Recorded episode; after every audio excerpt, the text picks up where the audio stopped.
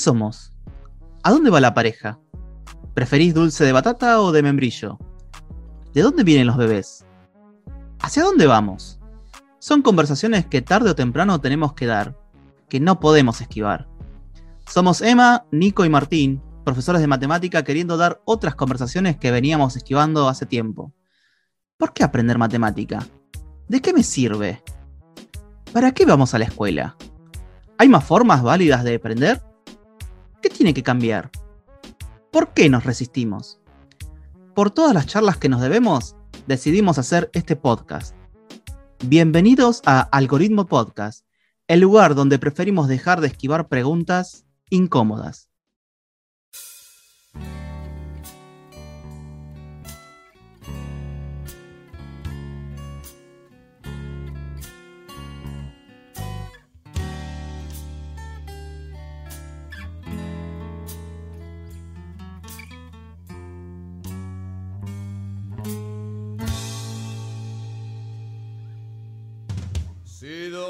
Dos diera tres,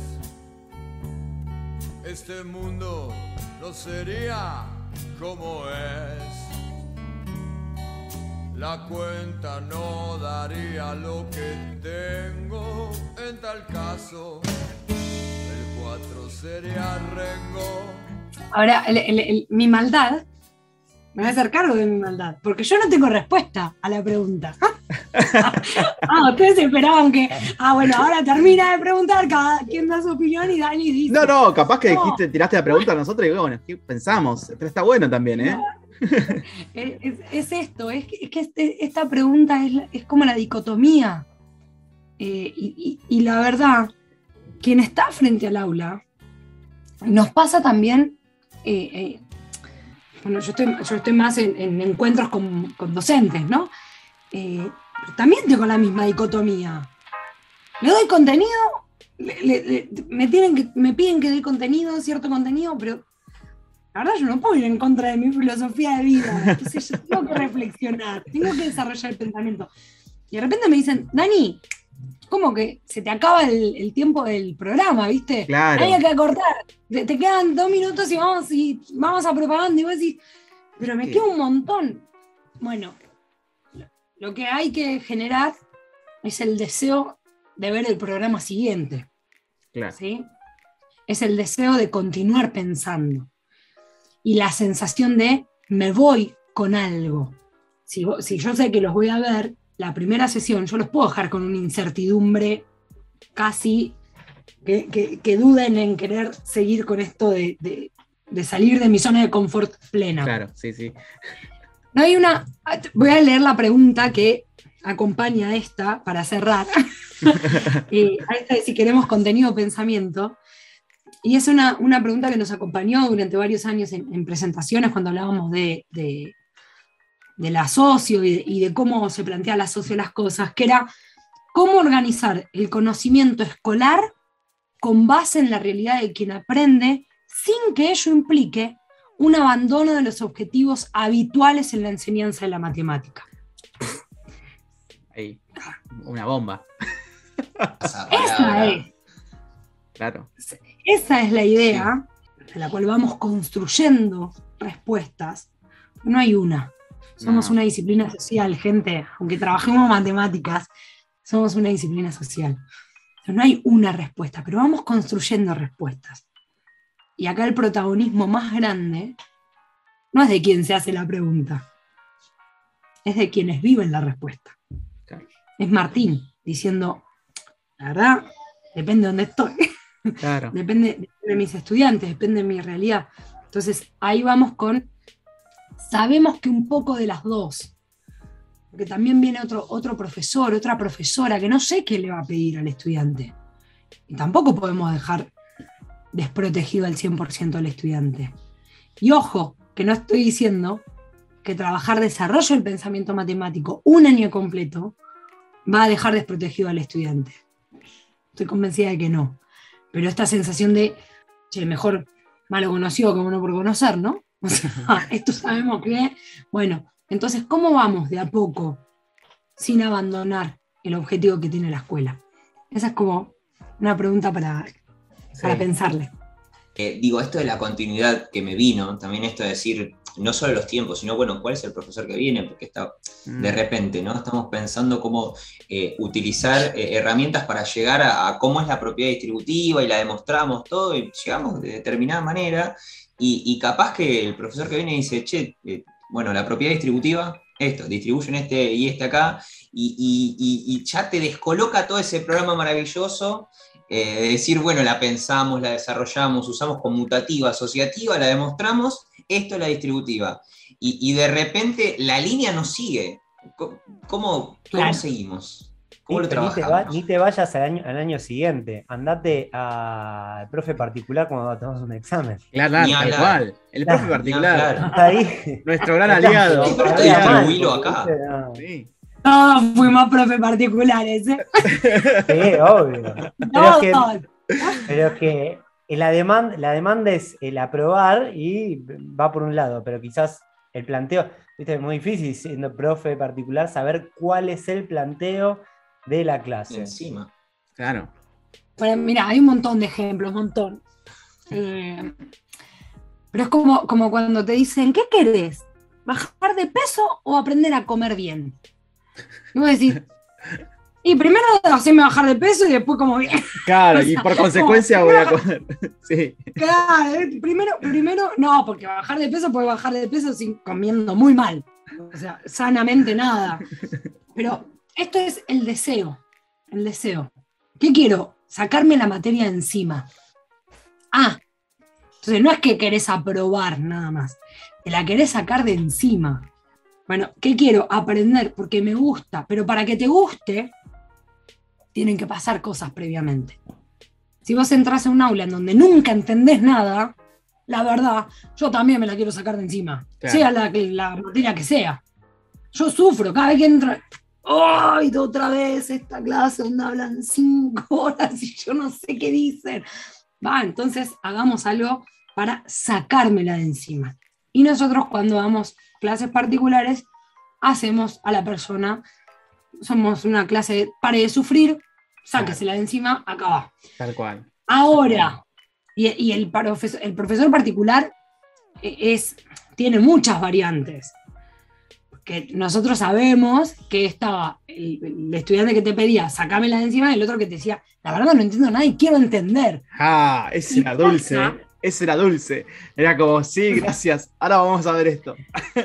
¿Sabes dónde sale esto? No, de, de verdad, de verdad sucede, sucede. Sí, sí, sí. donde se suman y de repente no te volviste la profesora particular, sino, bueno, voy, voy a usar la misma palabra que, que usaron recién, sino la persona que acompaña el proceso de aprendizaje del Tal cual.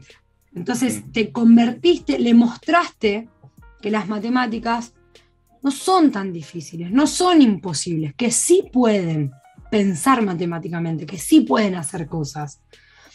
Y lleva tiempo. Sí. El cambio de, de- de- de paradigma de no puedo. Gente, en sus casas me imagino que debió pasar también donde, ah, no, no. Ella sabe matemáticas. Y lo dicen tipo, Sí. Sí, Es- tal cual. Chicos, trátenla con respeto porque ella sabe matemáticas. No, pero ¿y ¿qué, tiene que ver? O sea, eh, bueno, esta cosa de es, es solo para algunos pocos. No, es para, es para todo el mundo. El tema es cómo la presentamos y cómo dialogamos sobre esa matemática. La idea de, de- de acompañamiento se da también en los profesores, en los propios profesores. Los cursos, los talleres, las intervenciones que se hacen con grupos de, de profesores y profesoras precisan de un acompañamiento. Claro. Es indispensable, porque es como cuando salís de, de- de cualquier sesión y, y decís, ah, ya, la tengo toda clara. Y después te enfrentás solito, solita a la realidad y decís, yo no estaba tan clara, ¿eh? Sí. O sea, es como, mm, acá, ¿cómo haría? Bueno, si no hacemos acompañamiento en los procesos de desarrollo profesional docente, se genera una frustración y una vuelta a la práctica normal. Claro. No normal porque sea buena, mala, sino es a lo que estoy acostumbrada. Claro. A lo que vos. Vuelvo a lo que conozco. Sí, a lo que conozco. Tal cual. Claro, porque sé lo que va a suceder. Entonces, cuando hay acompañamiento, la duda se vuelve en una herramienta de diálogo. ¿Cómo resuelvo ¿Cómo mi duda. articulamos ese acompañamiento? ¿Cómo, cómo lo pensás? Nosotros hacemos ahora, cuando trabajamos con cursos para desarrollo profesional docente, el acompañamiento siempre está presente. Es una parte de reflexión propiamente en la problematización de la matemática escolar, donde discutimos la matemática propiamente dicha. Después hay un proceso en donde se va al aula, profesoras, profesores van al aula, trabajan con sus estudiantes y vuelven con la experiencia a una práctica reflexiva. Ah, Entonces discuto sobre eso que sucedió. un Ateneo, como. Todos. Claro. Dígame. Claro, no, como un. Ateneo, digo. Como un Ateneo, digo, que vas y reflexionás sobre lo que está pasando ahí. De che, me pasó esto. Sí. Fui y a ver qué onda. Y discutís con otros también, seguramente.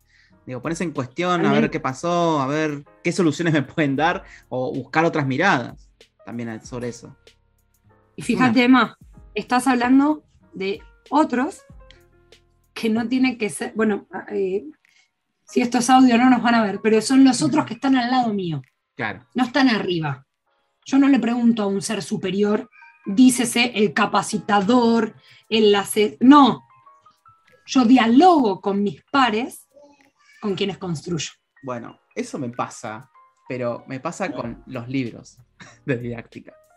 Tipo, está todo bien los libros, está todo bien la teoría, pero y, la- y yo creo que seguramente en las capacitaciones, bueno, está todo bien, pero ¿y esto cómo lo aplicamos?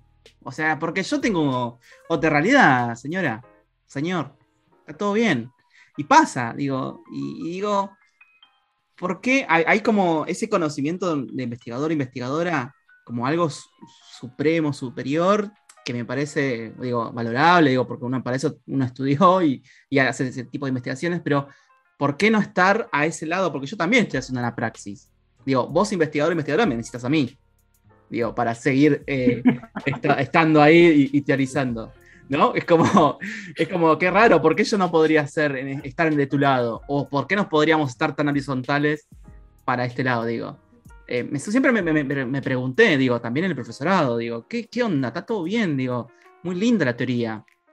Pero cuando vamos a la práctica, eh, de repente es como, bueno, usa este libro que va a ir re bien. Está todo bien, pero ¿y qué pasó? Digo, después seguramente que uno podrá experimentar por fuera. A veces uno, yo digo, y me- siempre me dije que ahora que soy egresado, es como, bueno, yo voy a militar en mi, en mi- en mi aula, digo, como yo quiero, digo, eh, ahí voy a tener mi, mi- decisión de qué quiero elegir, qué quiero hacer. Eh, ese acompañamiento que, en el que hablas, lo tuve, digo, en menos de un año, pero lo tuve, y ahora yo me siento con la libertad de decir, bueno, a ver, esto me gusta, esto no me gusta, a ver qué onda, qué puedo hacer, cómo puedo probar otras cosas. De hecho, estoy probando otras cosas ahora. Como, bueno, a ver, otra forma de evaluar, ¿no hay? Que la misma de siempre, bueno, a ver, examen, pum. ¿Por qué no hacer una valoración distinta? Digo, y estoy probándolo Mm. con, con estudiantes en un profesorado. Y, y- y digo, y la respuesta es totalmente distinta. Digo, che, no, está bueno. Digo, uno está acostumbrado a que la nota, bueno, bueno, pensábamos que ibas a ponernos una nota, o bien o mal, y de repente son preguntas, repreguntas, digo. Y es eso lo que me gusta en este contexto, digo. De que yo pasé por ese lado, digo, de la teoría, de esa parte investigativa, digo, que, que- pasó por muchos lados, que está todo bien, pero le dije, bueno, está todo bien con eso, vamos a ver, probar otras cosas, a ver, ¿qué puedo para probar yo? Digo, con esa teoría que me hiciste y que obviamente me diste fundamentos, pero probémoslos en el aula, a ver. Porque si no, ¿cuándo lo voy a hacer? Y me- y ahora me, me- me pregunto es, ¿por qué no lo hacemos en profesorado? O sea, ¿no? Es como me pregunto eso yo siempre. Em, no está buena la pregunta. Y, y creo que, que uno va, va modificando la postura para dar respuesta. Cuando, cuando estaba muy, y acá viene, viene el momento del confesionario, cuando estaba muy metida en el área de investigación, em, tenía una explicación clara de por qué la investigación era indispensable. Y, y- y esta realidad, ¿no? De de la práctica, la investigación existe porque existe una práctica. O sea, me, me- me quiero quedar en, en lo chiquitito de, de nuestro campo. Está bien. ¿sí? Hay, hay muchas más cosas. Pero si nosotros hacemos investigación sobre matemática educativa, didáctica de la matemática, educación matemática, es porque hay una problemática que atender. Y digo atender, no solucionar. Eh, y en este momento que nosotros atendemos esta problemática, viene de la práctica. Ahora, cuando hay un aislamiento tan grande entre la investigación y la práctica, que es esta idea de los investigadores detrás del escritorio, todas estas frases que conocemos, ¿no? De, Sí. ¿Qué me venís a decir? Que, bueno, yo, si, si me escuchan a mí hablar por cualquier lado, yo digo, a mí no me gusta la idea de capacitación porque yo no capacito a nadie. Eh, y retomo autores donde diferencian lo que es capacitación y desarrollo profesional docente. Claro. Se generan escenarios en donde, por ejemplo, Martín, yo necesito garantizar el acompañamiento, si no, doy una charla. Y, y pocas veces Claro. suele pasar que cuando doy una charla hablo sola. Por el contrario, empieza la charla todos con la regla de, bueno, mantengan sus micrófonos apagados mientras que esté el- la presentadora hablando y después daremos un espacio de preguntas. Y yo bueno, no, pueden prender los micrófonos cuando quieran. Lo has hecho, como- Daniela. Lo has hecho, Daniela. Lo has hecho. desestructura, desestructura toda la organización, pero es la única manera de, de- de construir. Em, bueno, la única no, mi manera de construir. Ahora, es cierto que necesitamos investigación porque la investigación después va a la práctica. El otro día en una, en una charla puse investigación sobre profesores y, era una, una personita con una lupa mirando un grupo, o investigación con profesores. Estás a la par. Porque hay un montón de dudas que ellos tienen, que ellas tienen en el aula, de las cuales, sinceramente, quizás por mi, mi poca experiencia, entre comillas, por mi, mi edad, por lo que quieran, por critiquen lo que quieran, pero no todo, no todo tengo respuesta. Pero sí voy a buscar todas las herramientas posibles para construir la respuesta. Entonces ahí es donde comenzamos a no pararnos. Hoy te puedo asegurar eh, que tengo los pies en la tierra. O sea, no, no es sobre la tierra, no estoy paradita sobre la tierra. Tengo en la tierra. O sea, es discusión de a ver qué está pasando, qué hay, qué no hay. Eh, y muchos me reclaman. Daniela, ¿y cuándo vas a, ¿cuándo vas a escribir? ¿Cuándo? Esperen. ¿Vieron cuando el cartelito de disculpen, estamos trabajando? Sí, tal cual. Eh, Estoy, estoy en eso, tipo, pará, me- me- estoy, estoy, en el- estoy ensuciándome eh, de, de lo lindo que es estar en la tierra. Eh, en algún momento volveré a escribir cuando sienta necesidad de que otra población, otro público, eh, sepa de lo que está sucediendo en el día a día de estas personas con las cuales estoy interactuando. ¿Es multitudinario? No. Es internacional y, y llega a los recovecos de no sé qué, del que lee el artículo de... No, la verdad que no. Ahora, amo escuchar a una profesora de Salta contentísima porque en su grupo estaban los, un, un grupo de estudiantes que no estaban trabajando en el área de matemáticas y ahora se sumaron a discutir sobre matemáticas y se engancharon en su materia. Entonces cuando me decís, Dani, ¿vos querés ser así como? No, o sea, yo con eso soy feliz. O sea, Tal está cual. bien, otros querrán otra cosa. Pero esto de los investigadores y las investigadoras de, de- de cómo nos posicionamos, yo creo que se está, se está cambiando esta idea de el investigador viene a decir la verdad. Claro. Eh, eh, el investigador muestra lo que investigó y, y el que lo lleva a la práctica eh, es el que toma la decisión. Y los libros son herramientas. Uno las puede usar o no. Depende, cómo convenga.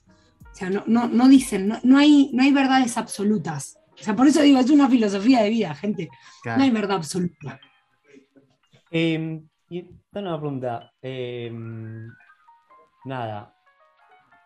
Persona eh, recién egresada o no, pero entrando a la docencia, ¿no? Eh, que de repente mm, no quiere reproducir eh, ni la forma en que fue formada en toda su trayectoria, este, pero como que hay cosas que le hacen ruido de eso, pero tampoco tienen ni una experiencia ni nada como para decir, bueno, ¿qué hago? Pruebo, pruebo, ¿qué, pero ¿qué pruebo? Este, no sé, hablo con gente. ¿Qué, qué le recomendarías? Que se junte con gente, que pruebe cosas. Eh, ¿Qué hace esa persona que no quiere repetir lo que le pasó en toda su trayectoria? Que se junte con otras personas que quieran lo mismo, que tengan las mismas dudas. Eh, hoy justo me, me- me escribió una, una colega que me, me decía, Dani, no sé cómo hacer, necesitamos un espacio en donde dialogar, no escuchar. Claro. Necesitamos un espacio para dialogar. Entonces le digo, ¿qué hacemos? O sea, bueno, Emma, Emma me conoce bien. Entonces, como, Sí. ¿qué hacemos? ¿Qué inventamos? ¿Qué inventamos? ya generemos. Y después me, me acordé de, eh, y de paso le hago propaganda, de- del CADE, que es una profesora, Mónica, una profesora de La Rioja, que después doy, doy los datos, que es un grupo de profesoras de distintas áreas que está generando espacios de diálogo. Ah, mira. Mónica es de matemática, la conocí en uno de los proyectos en Argentina, y me dijo, che, Dani, ¿te sumás? Entonces me sumé, la verdad, ellas, obviamente, ellas llevan todo adelante, yo estoy así mu- muy, muy de atrás de tras bambalinas, eh, y lo, que estamos viendo es que los profesores, las profesoras, y sobre todo quienes están graduando, necesitan espacios para dialogar. Sí. Tal cual. Sí la lectura, sí escuchar, sí- pero también para hablar, gente. O sea, eh, estamos viviendo un espacio de mucha información. Sí. O sea, recuerdo en algún momento que, que cuando hablábamos de, de la hambruna, decíamos que cada chasquido de dedos había un niño que moría en alguna parte del mundo. Y, y eso es- era impresionante. Bueno, hoy la, la información que hay, no, no nos va a dar la vida para leer o escuchar la cantidad de información que hay. Y seguimos generando información. Entonces, ¿cómo hacemos para que esa información llegue? Ah, bueno, dialoguemos. Y, y pienso en, en este, en este encuentro. Perfecto. Hubo diálogo. Y seguramente va a generar diálogo. Pero hubo distintas opiniones en un mismo encuentro. La gente necesita dialogar. Entonces, eh, buscaría escenarios en donde el diálogo esté como cabeza, estandarte, bandera de, la comunidad. Juntémonos a hablar. O sea, juntémonos a tomar unos mates, juntémonos a tomar un café, eh, juntémonos a tomar una cerveza si quieren, pero juntémonos y hablemos. ¿sí? Hablemos, porque eso es el espacio que te puede generar respuestas a tus preguntas o más preguntas, pero te permite avanzar. Bueno, hoy, hoy en Google le preguntamos todo, ¿no? Tipo, Sí. ¿Cómo llego? ¿Qué hago? ¿Quién es? ¿Dónde está? Google medio que te responde sabe, todo, pero y no te sabe. dice, Y sabe dónde está, Sí. ¿viste? pero si vos le pones, ¿cómo, le, ¿cómo que el estudiante aprenda la función cuadrática? No te responde. Eh, entonces, que, que haya estos diálogos, estas preguntas. eh, yo suelo decir la- la- que no hay pregunta ingenua, que hay pregunta genuina y se escribe con las mismas letras. Pero no hay pregunta ingenua. Hay pregunta de verdad. O sea, bueno, ¿cuál es mi pregunta de verdad? ¿A quién le hago las preguntas que, que, que- me dan vergüenza. ¿Y por qué te dan vergüenza? Porque alguien te hizo sentir vergüenza alguna vez por hacer esa pregunta o ese tipo de pregunta. Bueno, rompamos con este esquema, que se pueda preguntar todo. Cuando llegué, Martín, la primera vez a una escuela, yo no tenía ni idea, ni idea cómo moverme en la escuela. ¿Vos me entendés? Era, ¿qué hago? O sea, ¿qué- ¿cómo saludo? ¿Qué digo? ¿Qué hago? ¿Y a quién le pregunto? Claro. ¿Por qué no charlamos de eso? O sea, y, uno dice, ay, pues te parece con los problemas que. Sí, porque es un problemita que todos tenemos, que todos compartimos. Entonces, estoy yendo al- a, lo más genuino de ¿qué hago? ¿Cómo me presento? Voy a, ¿Qué tengo que ir? ¿A, a preceptoría? ¿Tengo que ir a, a- a dónde voy? Y es tu nuevo contexto. anoto, Tal cual. todo. Entonces, desde ahí hasta qué contenido matemático es más fuerte que otro, qué pasa si, que son, son cosas que, que- que sí, y nosotros como profesores de matemáticas solo estamos acostumbrados a discutir matemáticas, también pasa de cosas que en el profesorado no te enseñan. Eh, Mm. ¿Qué pasa si hay alguna situación extrema en el aula? Bueno, cómo, cómo se trabaja, Cómo abordarlo, pedagogía general, claro, pero ¿a quién voy? ¿Con quién dialogo? ¿Cómo trato a los estudiantes? ¿Qué hago? Ahí queda mucho de lo personal y a veces lo personal no es suficiente. Entonces, poder hacer estas preguntas, eh, cuando tenés la suerte de que en tu familia haya profesores, profesoras, podés dialogar. Bueno, la mía no hay. Entonces, era como, bueno, ¿con quién hablo? Entonces me iba a hablar con un amigo de mi cuñado que, venía del palo de la educación, entonces cada cumpleaños yo me sentaba y le decía, escúchame, tengo una pregunta para hacerte.